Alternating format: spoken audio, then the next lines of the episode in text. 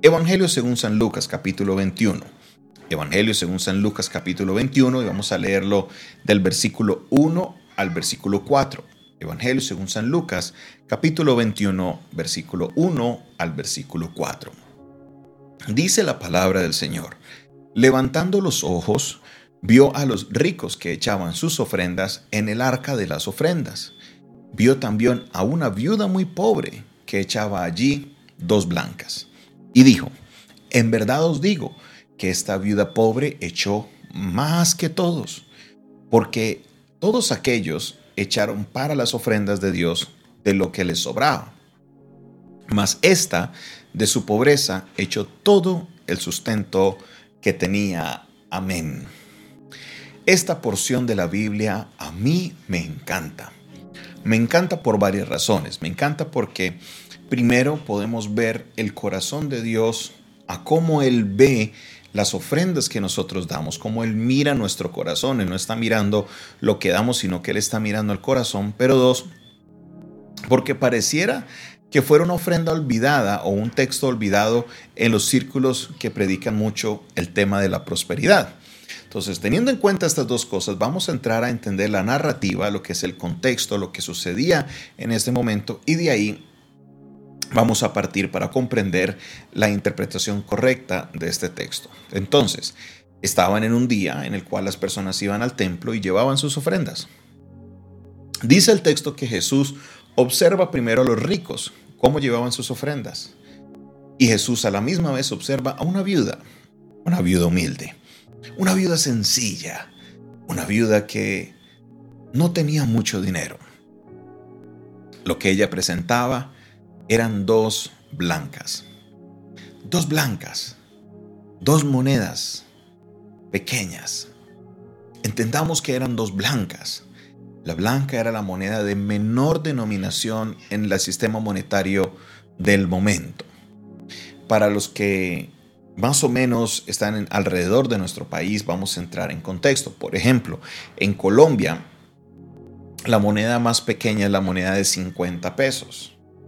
La moneda de 50 pesos, el equivalente, si fuéramos a hacerlo por esos valores, sería que ella llevara dos monedas de 50. Si miramos, por ejemplo, en el sistema del dólar, la moneda más pequeña es el penny, la moneda de un centavo. Serían dos monedas de un centavo de dólar. No sé del país que usted esté, si usted no está ni en Colombia ni en Estados Unidos, me, por favor me puede decir de su moneda local cuáles son las dos monedas más pequeñas. Escríbamelo aquí en los comentarios. ¿Cuál es la moneda más pequeña de tu país? Y esto, dos de estas monedas sería lo que entregaría la viuda.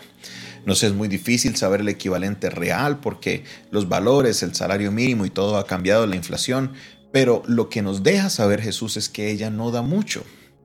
Ella da dos monedas que al parecer de los ojos de los seres humanos era una ofrenda muy pequeña. Era una ofrenda que no a lo mejor no significaría mucho para los del templo porque con lo que ella daba a lo mejor no se alcanzaba a cubrir muchos de los gastos. Pero Jesús en ese momento se levanta y les dice, miren a esta viuda. Esta viuda ha dado más que todos. Entonces la gente se voltea a mirar, ¿cómo así? Pues si la viuda solo dio dos blancas, ¿cómo va a ser que ella dio más que yo? Diría un rico, ¿no? Yo acabo de dar mucho más que dos blancas. Yo acabo de dar seguro 100 denarios, 200 denarios. No sabemos cuánto habrá dado el rico. Yo di mucho dinero para que me digan ahora que esta viuda dio más que yo si ya solo dio dos blancas.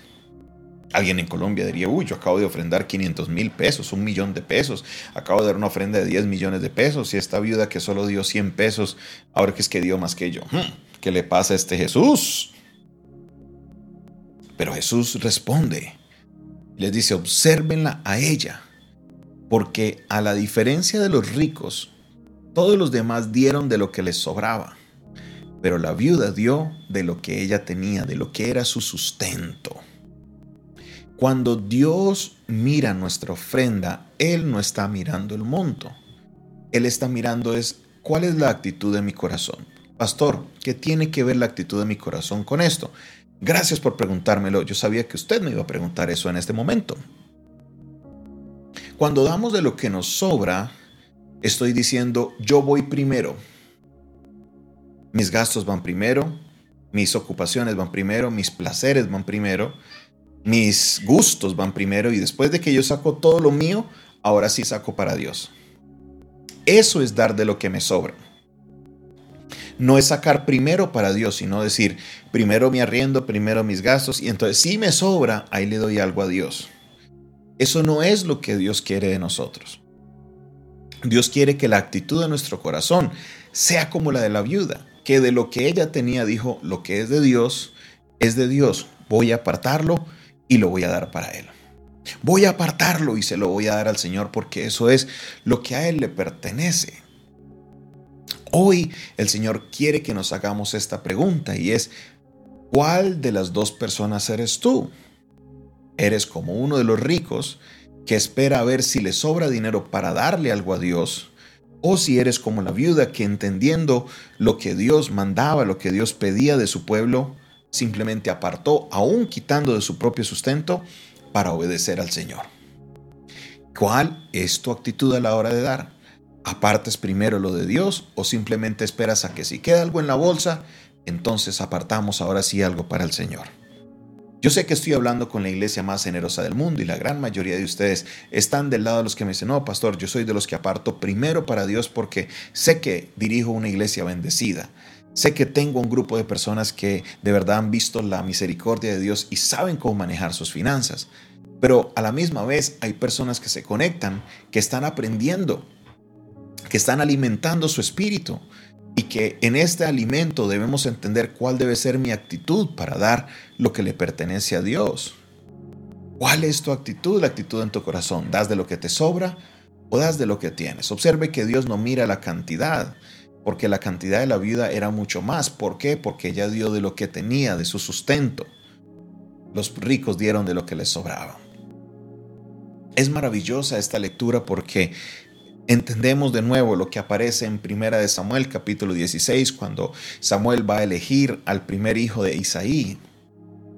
Y es que Dios le dice a Samuel, ojo, para, porque es que el hombre mira lo que tiene enfrente.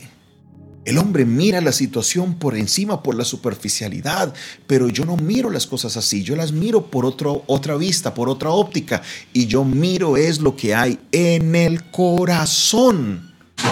¿Cómo está tu corazón a la hora de dar? Dios está mirando no tu billetera, no tu sobre, Dios está mirando es tu corazón.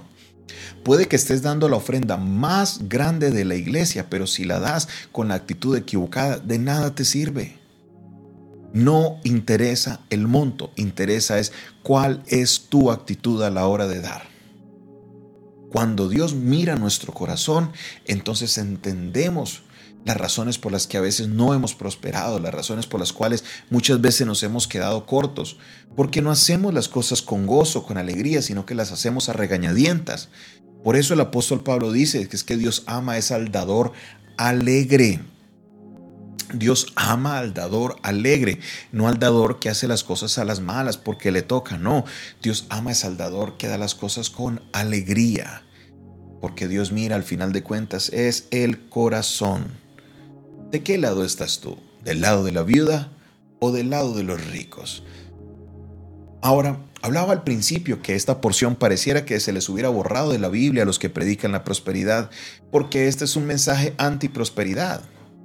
Es muy común escuchar a los predicadores de la prosperidad, tienes que sembrar mil dólares, tienes que sembrar cinco millones de pesos. Recuerdo haber escuchado a uno que se acercaba a una persona con unas monedas al alfolí y le dijo, devuélvase con sus monedas, esto no le agrada a Dios, traiga un billete, eso es lo que a Dios le gusta.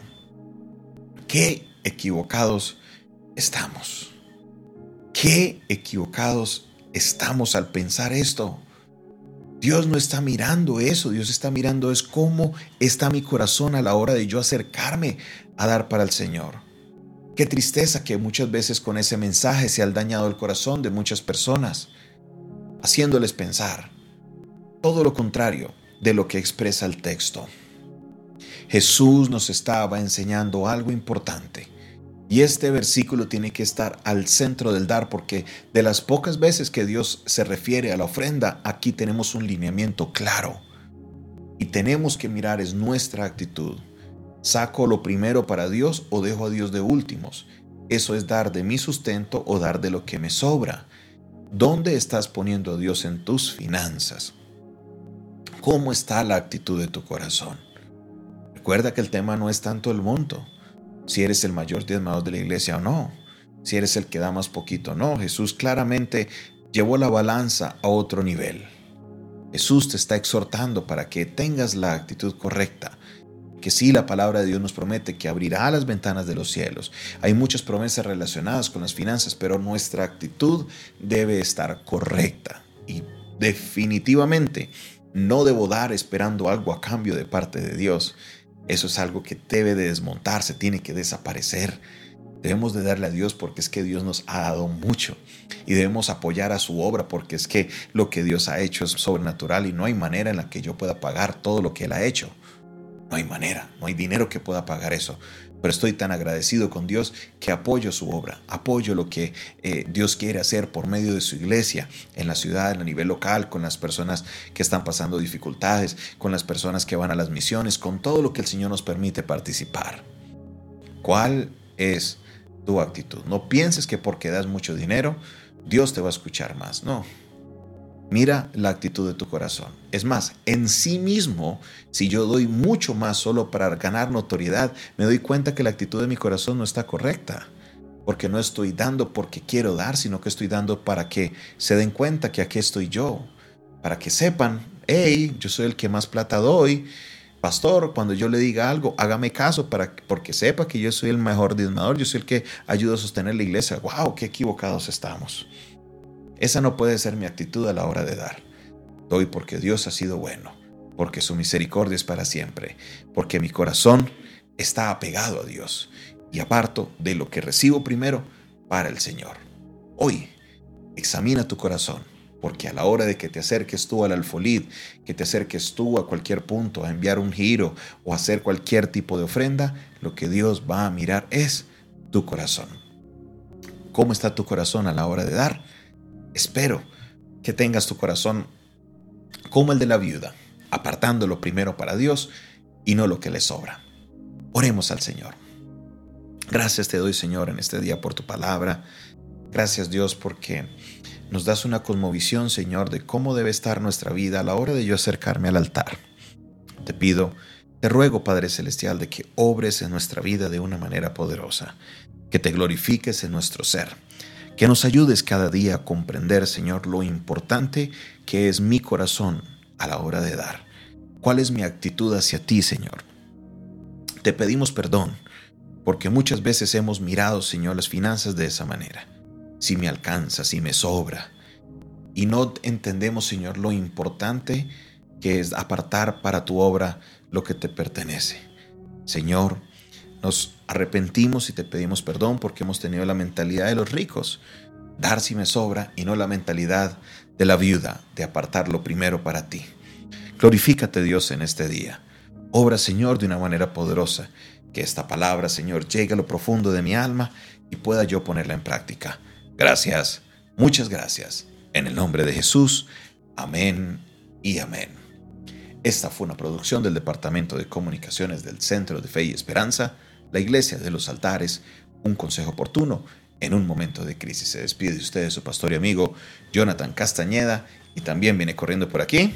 David Castañeda Gómez. Nos despedimos en esta hora de la noche y les bendecimos a todos y cada uno de ustedes. Recuerde, si usted, eh, esta palabra es de bendición para usted, no olvide dar me gusta en este video, no olvide suscribirse a nuestro canal. También no olvides compartir este video con otras personas o este audio, compártelo con otros para que puedan entender la perspectiva correcta sobre las finanzas con Dios. Dios te bendiga, Dios te guarde. Si tú quieres aprender más de nuestro ministerio, Puedes contactarte con nosotros al 316-617-78. Dios te bendiga, Dios te guarde.